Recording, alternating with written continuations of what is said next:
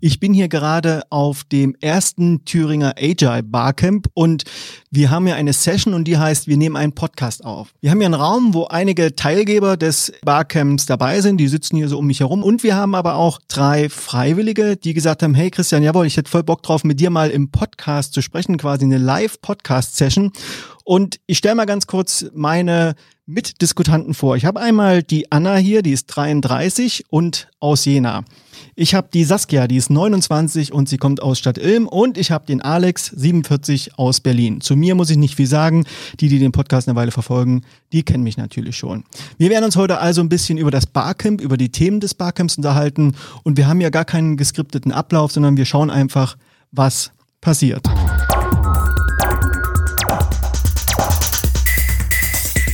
Liebe Anna, liebe Saskia, lieber Alex, ich freue mich, dass ihr dabei seid und herzlich willkommen auch an die Gäste, die hier drumherum sitzen. Alex, sag mal ganz kurz einen Satz zu dir.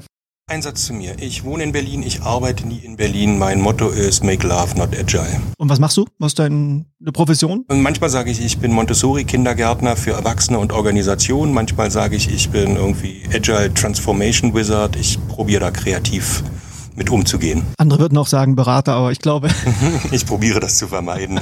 Nein, ich probiere nicht zu raten, sondern eher äh, zu coachen. Saskia, wer bist du eigentlich? Äh, ja, ich bin äh, die geborene Logistikplanerin, Betriebswirtschaftlerin, wie man es auch immer sagen will, die zurzeit zu Hause in der Elternzeit äh, sitzt und versucht, ihr bestes Wissen an das äh, Kind weiterzugeben. Und zum Schluss, Anna, ja, stell dich mal bitte kurz vor, wer bist du denn? Ähm, ich bin eine mittlerweile eine Projektleiterin mit äh, hin und wieder Ansprüchen, Scrum Master zu sein und bin unglaublich froh, dass ich in meinem letzten Leben mal Lehramt studiert habe, weil mir das in meinem Alltag unglaublich weiterhilft. Alex, ich fange mit dir an. Was ist denn Agile oder Agilität für dich? Ähm, jeder hat wahrscheinlich seine eigene Definition davon. Ich würde einfach mal sagen, wie schaffen wir in komplexen Umfeldern heutzutage Werte?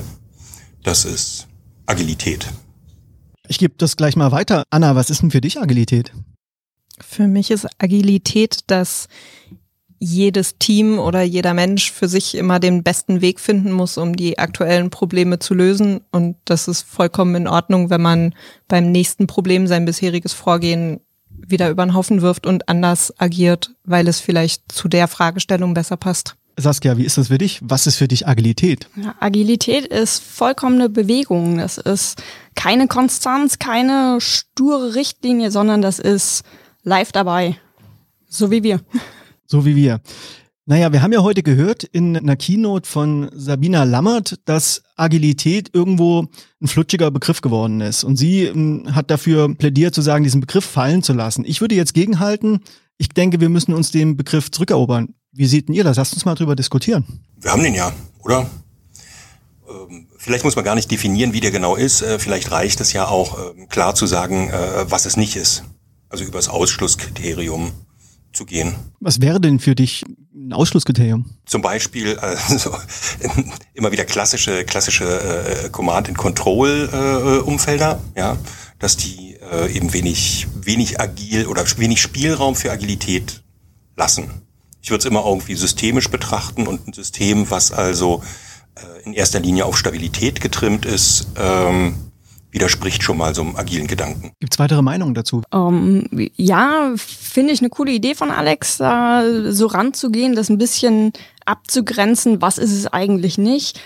Ich finde die Idee, den Begriff Agilität wieder zurückzuerobern, ziemlich cool, weil es einfach was ist, um zu sagen, ey, das war mal ursprünglich anders angedacht, als es jetzt die ein oder anderen, nennen wir es, wie es ist, missbrauchen. Wie war es denn ursprünglich mal angedacht, deiner Meinung nach?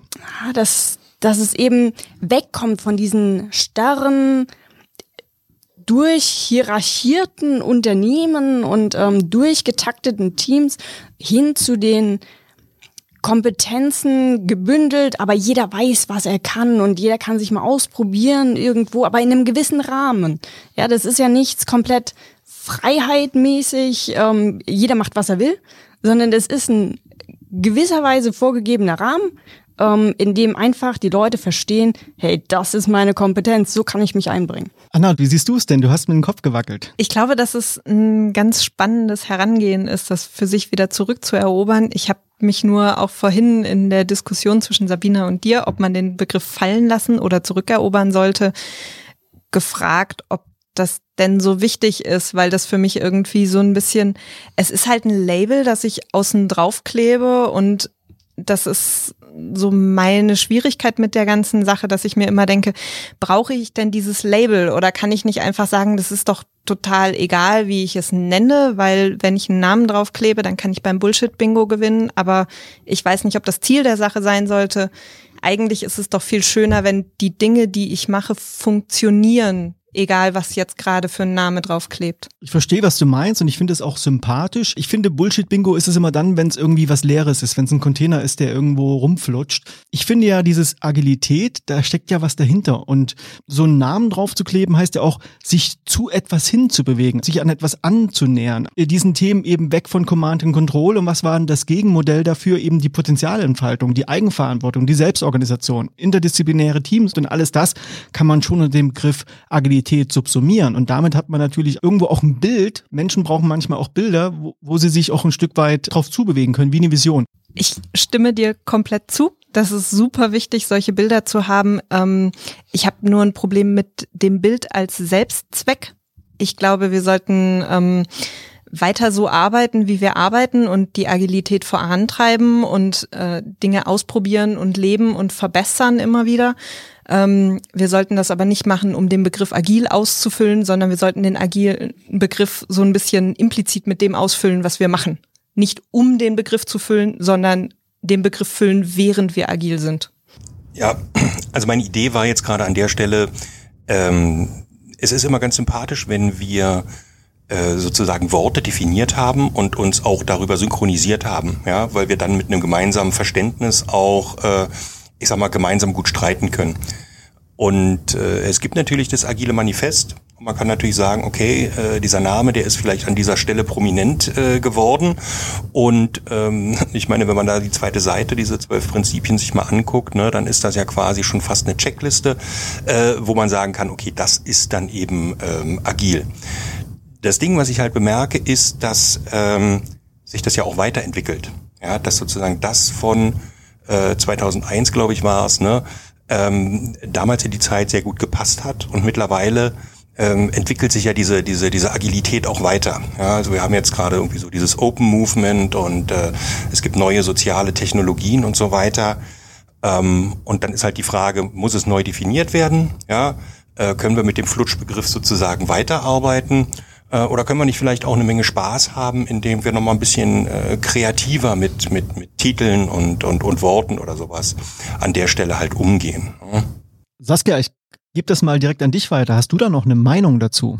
Ja, das ist alles so eine Definitionssache. Also ich finde Alex Gedanken ganz cool, ja. Ähm, man, man schafft ja Worte, um einheitlichen Nenner zu haben, um zu wissen, worüber redet man eigentlich, ja. Wenn ich ein Wort habe, für das es 200 Definitionen gibt, dann ist das schön, wenn ich irgendwo stehe und darüber rede, aber die 200 Leute, die im Raum sitzen, im Zweifelsfall versteht jeder was anderes drunter und keiner hat mehr einen Plan, wovon ich rede. Die Unternehmen, die einsteigen wollen, die, die was machen wollen, ja, die brauchen auch irgendwo eine Richtung. Nicht jeder holt sich einen Berater ran, um da was zu machen, ja. Ähm, aber wie, wie soll man davon selbst rangehen, ähm, wenn man nirgendwo einen Anhaltspunkt kriegt, was ist es eigentlich?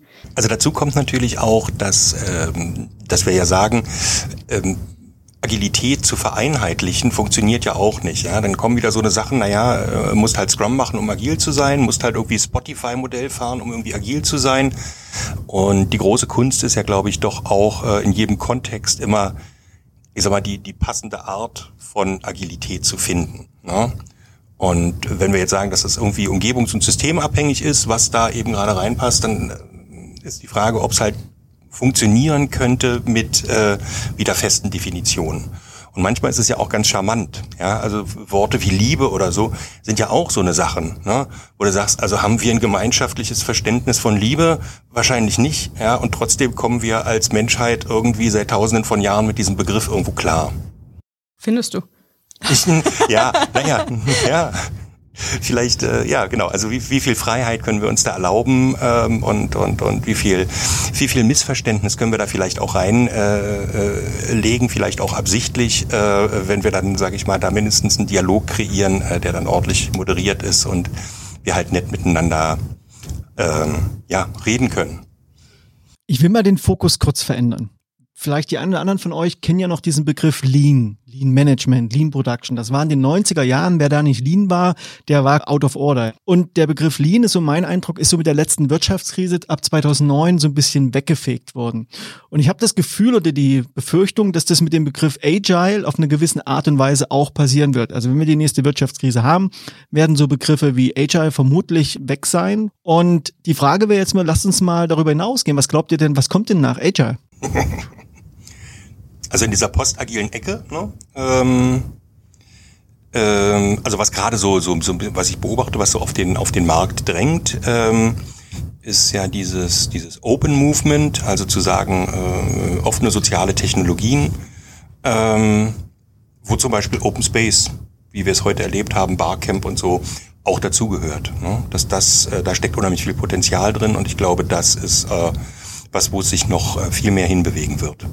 Was ja aber auch irgendwie ein Stück weit für mich nicht ein Nachfolger von Agil ist, sondern irgendwie so eine Ausprägung. Also ja, ich kann mir vorstellen, dass der Begriff dann verschwindet, aber ich denke trotzdem, dass ähm, große Teile dieser agilen Bewegung, würde ich es jetzt mal nennen, irgendwie ein Stück weit vielleicht mit einem anderen Klebezettel vorne drauf dann weiter bestehen, weil auch Dinge wie äh, Open Space Barcamps unglaublich agil sind in ihrer Herangehensweise. Alles wiederholt sich in der Geschichte, ja. Jede Modesünde wiederholt sich, ähm, jeder Geniestreich wiederholt sich, ähm, dass sich auch irgendwann die, die Führungsperspektiven wiederholen werden. Man geht jetzt dahin und probiert sich aus, versucht einfach seine, seine Leute, Mitarbeiter, Kollegen relativ autonom und frei laufen zu lassen. Ja, klar, es gibt Richtlinien, es gibt Kundenanforderungen, man weiß einfach, woran man arbeitet, worauf man hingeht, ja.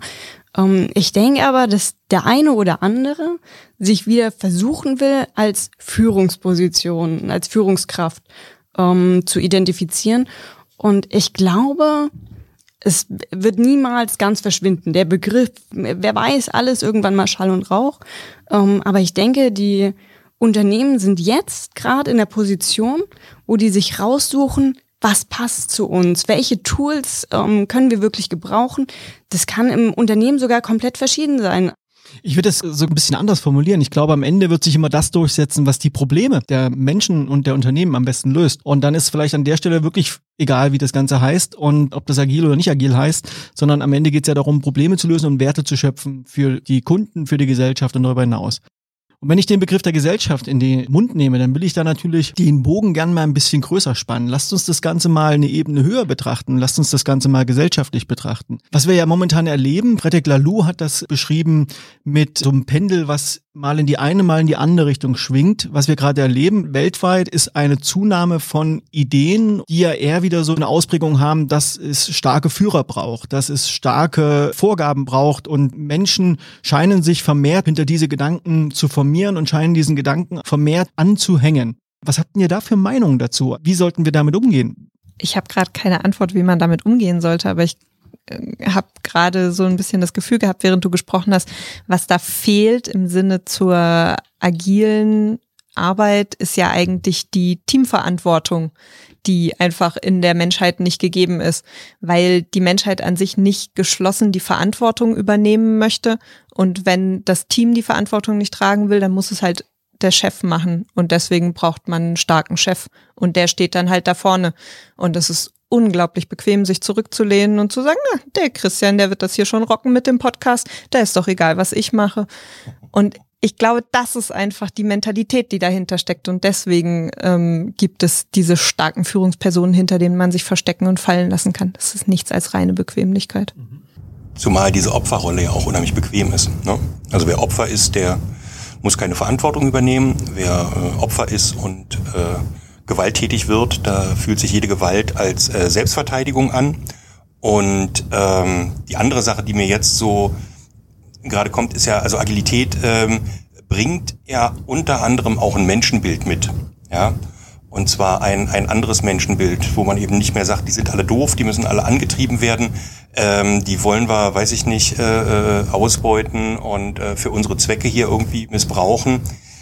Ähm, und wenn wir es jetzt gesellschaftlich, sage ich mal, äh, transferieren, dann ist schon so ein bisschen die Frage, also ähm, ob zum Beispiel äh, die Menschenbilder, die so die Populisten im Moment ähm, verkaufen, ja, ob die nicht im Widerspruch zu einem agilen Sein halt irgendwie äh, stehen. Was zum Beispiel die Frage aufwirft, äh, äh, kann man, wenn ich jetzt dieses doofe Wort nochmal benutze, kann man ein agiles Mindset haben und äh, trotzdem Nazi sein? Oder sind das Dinge, die sich gegebenenfalls ähm, auch ausschließen? Ja?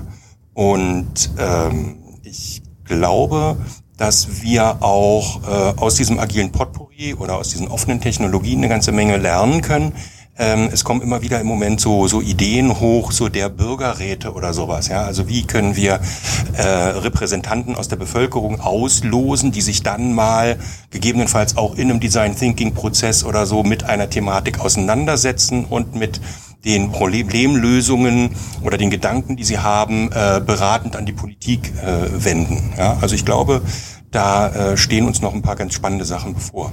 Anna, ich fand das Bild ganz interessant, was du bemüht hast, dieser eine Starke, der da vorne steht. Vielleicht ist es ja auch, wenn wir mal zurückschauen, auch in der Geschichte, versucht das mal so ein bisschen zu polarisieren. Die eine Seite zeichnet sich dadurch aus, dass es dieses zentrale, eine starke Element gibt und die andere Seite ist so dieses Plurale. Die besten Ideen setzen sich durch. Die Menschen sind vernünftig, die reflektieren, die sind äh, bereit, sich in Frage zu stellen oder Urteile wieder zu revidieren. Und das Problem ist, wenn wir dieses Survival of the Fittest, wenn wir in diesem Modus sind, diesen sehr, ja, fast maskulinen Modus, diesen sehr aggressiven Modus. Und wenn sich das also auch politisch weiter durchsetzt, was bringt es dann, wenn ich Menschen habe, die in der Lage sind zu reflektieren, die in der Lage sind zu revidieren, wenn das andere sich nur auf seine Stärke beruft?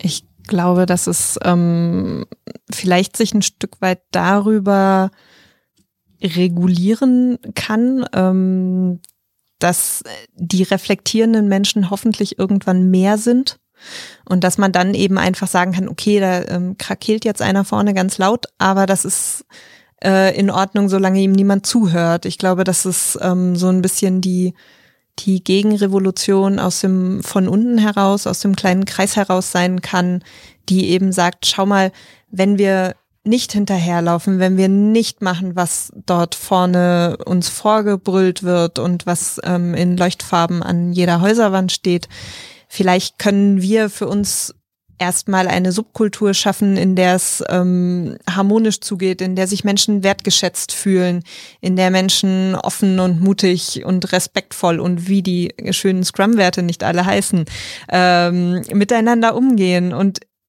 damit einfach ähm, durch gutes Beispiel vorangehen. Also wir, wir probieren ja äh, auch unter anderem mit, mit, mit agilen Vorgehensweisen und mit dem Umgang miteinander, wie wir also äh, den Cortisolspiegel unterschrauben können. Ja? Ein guter Scrum Master, glaube ich, ist auch ein Cortisolkiller. Äh, und wie wir halt andere, ja, also Endorphin, Dopamin, Oxytocin, Serotonin und so eine Sachen äh, äh, hochbringen können. Und wenn wir das gesellschaftlich jetzt wieder betrachten, ähm, es wird ja alles getan, um sozusagen den Cortisolspiegel hochzutreiben. Ja, die Filme, die wir gucken im Fernsehen, die Nachrichten, die wir konsumieren, ähm, die Filterbubbles, in denen wir uns bewegen, in den sozialen Medien. Und dazu kommt eben, dass wir in so einer bekloppten Aufmerksamkeitsökonomie halt sind. Ne? Also Aufmerksamkeit äh, haben wir alle irgendwie nur dieselbe Menge am Tag, lässt sich auch nicht ansparen.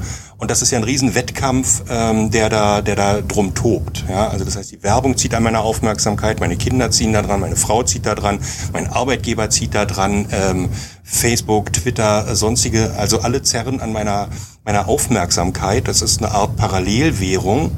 Ähm, und äh, das erzeugt eine permanente Aufgeregtheit. Ja? Und die Frage ist halt, wie, wie können wir ähm, es schaffen, ja, bei der Arbeit oder auch im Privaten oder in der Gesellschaft äh, ein bisschen besonnener einfach zu sein, damit wir einfach wieder klarer denken können. Ich, ich finde es total interessant, so die, die verschiedenen Meinungen zu hören. Ich muss nochmal das von Anna vorhin aufgreifen. Ähm, diese Idee, der eine steht da vorne und krakeelt und die anderen, die, die hören gar nicht zu, weil es für, für die einfach ähm, Nonsens ist unterm Strich. Ne? Ähm, und diese Themen von vorher, wie die, sieht das im Arbeitsprozess aus? Vielleicht muss man auch für die Zukunft einfach unterscheiden zwischen Arbeitsdasein, ähm, Freizeitdasein und sogar noch politischen Denken. Weil ich glaube schon, dass, dass eine Person in, in diesen ganzen verschiedenen Gesellschaftsformen, in der sie ja lebt und da ist, ähm, unterschiedlich denken kann und auch unterschiedlich handelt. Ähm, jemand, der vielleicht heutzutage oder in Zukunft oder wie auch immer eine Führungskraft ist, den ganzen Tag lang im Geschäft ähm, Entscheidungen treffen muss. Bam, bam, bam, ich entscheide, ich entscheide. Der zieht sich in der Freizeit vielleicht lieber zurück und ist ähm, in der Politik dann trotzdem wieder dabei, ähm, hat aber so ein Ausgleich irgendwo, so eine, so eine Ausbalanciertheit. Und ich glaube, diese drei Formen, die spielen ganz doll zusammen für unser zukünftiges Leben.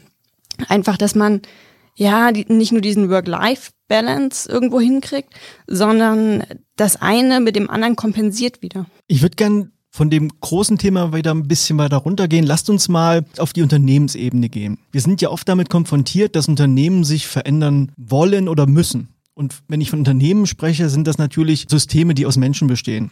Was können wir denn daraus lernen, wenn wir also daran gehen, wie Unternehmen verändert werden, wie Unternehmen sich aus diesem klassischen tayloristischen Modus in so einen agilen Modus bewegen? Was können wir dort lernen? Was können wir dort mitnehmen? Was vielleicht auch in anderen Konstellationen, vielleicht auch auf der politischen Ebene oder auf der gesellschaftlichen Ebene eine Relevanz hat? Ich glaube, es ist halt vor allem auch so dieses, ähm, dass man immer wieder reflektieren sollte, was habe ich gerade für ein Problem? Und ich glaube, dass sich ähm, Unternehmen, Gesellschaftsschichten, ähm, Familiensituationen und alles sollte sich immer ein Stück weit wandeln und wandelt sich ja auch. Und vielleicht kann man einfach schauen, dass man mit den Aufgaben und den Herausforderungen, die man gerade hat, dass man für die die optimale Lösung findet. Und wenn dafür ein agiles Vorgehen das Beste ist, dann ist es wunderbar. Und wenn sich herausstellt, dass ich gerade eine Herausforderung habe, die ich mit Agilität nicht erschlagen kann, sondern wo ich vielleicht mal kurz jemanden brauche, der vorne langläuft und sagt, so und jetzt biegen wir bitte alle links ab, weil rechts brennt's, dann ist das in Ordnung. Und ich kann nicht, ähm, wenn es brennt, kann die Feuerwehr sich nicht hinstellen und sagen, oh, lass uns doch erstmal darüber sprechen, wie wir das jetzt machen, sondern da muss es halt einen geben, der sagt, du links, du rechts, du in der Mitte. Und das ist in Ordnung. Das ist einfach unglaublich problemspezifisch und genau da sollte man dann immer das zulassen, was das Problem, das ich gerade habe, löst. Ich glaube an der Stelle, äh, wir sind äh, wir sind unglaubliche Schisser, ja, und wir drücken uns ähm, unwahrscheinlich vor vor den relevanten Systemfragen, die gestellt werden müssen. Ja, also wenn wir es aufs äh, auf die Arbeitswelt beziehen, dann äh, drücken wir uns davor, äh, die, die, die Systeme, äh, die Organisationen zu verändern, so dass anderes miteinander möglich wird. Und wenn wir es gesellschaftlich uns anschauen, ähm, dann vermeiden wir auch diese Systemfrage. Ja, also zum Beispiel auch, auch Fridays for Future, ja, jetzt kommt das, das Bild von dem brennenden Haus, äh, stellt noch nicht konsequent genug diese Systemfrage. Ne? Die sagen halt, okay, äh, Klima ist irgendwie, äh, wird sich verändern und äh, wir müssen da irgendwie was dagegen tun. Aber dass man jetzt klar jemand ausspricht, dass wir mit der Art unseres Wirtschaftens und Ausbeutens, wie wir es die letzten äh, Jahrhunderte gemacht haben, in dieser endlichen Welt nicht weiterkommen, ähm, das wird halt nicht so deutlich gesagt. Ne? Da denkt man immer nur, ach naja, solange ich noch lebe, ja, wird's ja irgendwie. Und genau dasselbe sehe ich halt auch im ähm, im, im, im Arbeitsalltag. Ja, auch da wird nicht konsequent äh, darüber nachgedacht, wie müssen wir denn die Systeme verändern, so dass äh, wirklich was anderes passiert. Ähm, ja, ich weiß nicht genau, woran es liegt, ja, wovor wir da Angst haben. Äh, vielleicht sind wir einfach nur so Energiesparer in unserem Hirn, ja, dass wir sagen, nee, lass mal bequem bleiben. Ähm, und ja, oder oder ähm, andere Themen wie, wie, wie sowas wie das bedingungslose Grundeinkommen, na, das wären echte Gamechanger. Da würde sich die, die Gesellschaft massiv nochmal verändern. Da würde sich auch die Arbeitswelt massiv verändern. Bloß ähm, da haben wir eine irre, irre Angst und sind extrem am Bewahren äh, unsere Status quo. Ich glaube nicht, dass wir davor eine Angst haben. Ich glaube, dass die Entscheider davor eine Angst haben. Also dass einfach eine gewisse Lobby hinter irgendwelchen Dingen steht und ähm, unglaublich Schiss hat, dass man ihnen am Stuhl sägt, weil sie sich unglaublich auf ihrem Status quo ausruhen und das ist super bequem und sie können sich alles leisten, was sie haben möchten. Und na gut, dann gibt es eben 50 Prozent der Gesellschaft, denen das nicht so geht, aber das ist mir ja egal, weil mir geht es ja total super. Und vielleicht muss man eine Technik finden oder einen Weg finden, diesen Leuten, die nicht gehört werden, eine Stimme zu geben. Sei das nun bedingungsloses Grundeinkommen, sei das ähm, das Beachten der Jugend mit Fridays for Future, sei das sonst irgendwas. Ich glaube, die müssen eine Stimme haben. Vielleicht sollten wir einen Weg finden, um die Leute, die nicht gehört werden, zu einer Stimme zu verhelfen. Damit würde ich die Runde hier mal abschließen, weil ich glaube, wir hätten uns jetzt noch ewig unterhalten können. Aber hier steckt ja schon eine ganze Menge Nachdenkpotenzial, wo jeder der Hörer, glaube ich, auch nochmal für sich überlegen kann, wie hätte ich jetzt geantwortet auf die Fragen, wie gehe ich eigentlich persönlich mit den Themen um. Anna, Saskia, Alex, ich danke euch vielmals für eure Zeit, dass ihr euch hier so spontan drauf eingelassen habt, auf diese Session hier auf dem ersten Agile Barcamp in Thüringen und auf eure Antworten Antworten und auf eure Ideen zum Thema. Vielen, vielen Dank. Danke, Danke dir. Dankeschön.